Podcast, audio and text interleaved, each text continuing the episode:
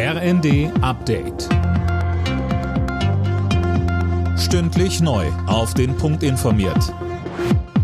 Ich bin Silas Quiring. Guten Tag. Die Deiche in den Überschwemmungsgebieten halten den Wassermassen weiter stand. Nach wie vor ist die Lage kritisch. Es gibt aber einen Lichtblick. Mehr von Cornelius Träger. Ab Sonntag soll sich nach Angaben des deutschen Wetterdienstes langsam ein Hochdruckgebiet durchsetzen. Das bringt dann kältere und vor allem trockenere Luftmassen nach Deutschland. Aktuell sind wir aber noch von Tiefdruckgebieten geradezu umzingelt.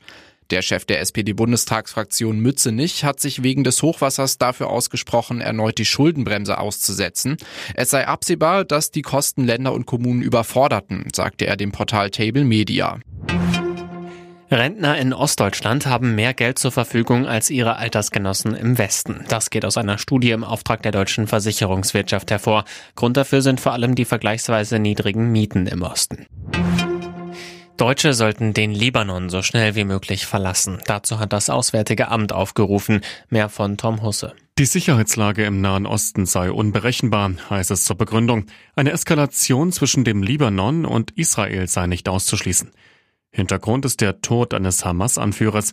Er war am Dienstag bei einer Explosion in der libanesischen Hauptstadt Beirut ums Leben gekommen.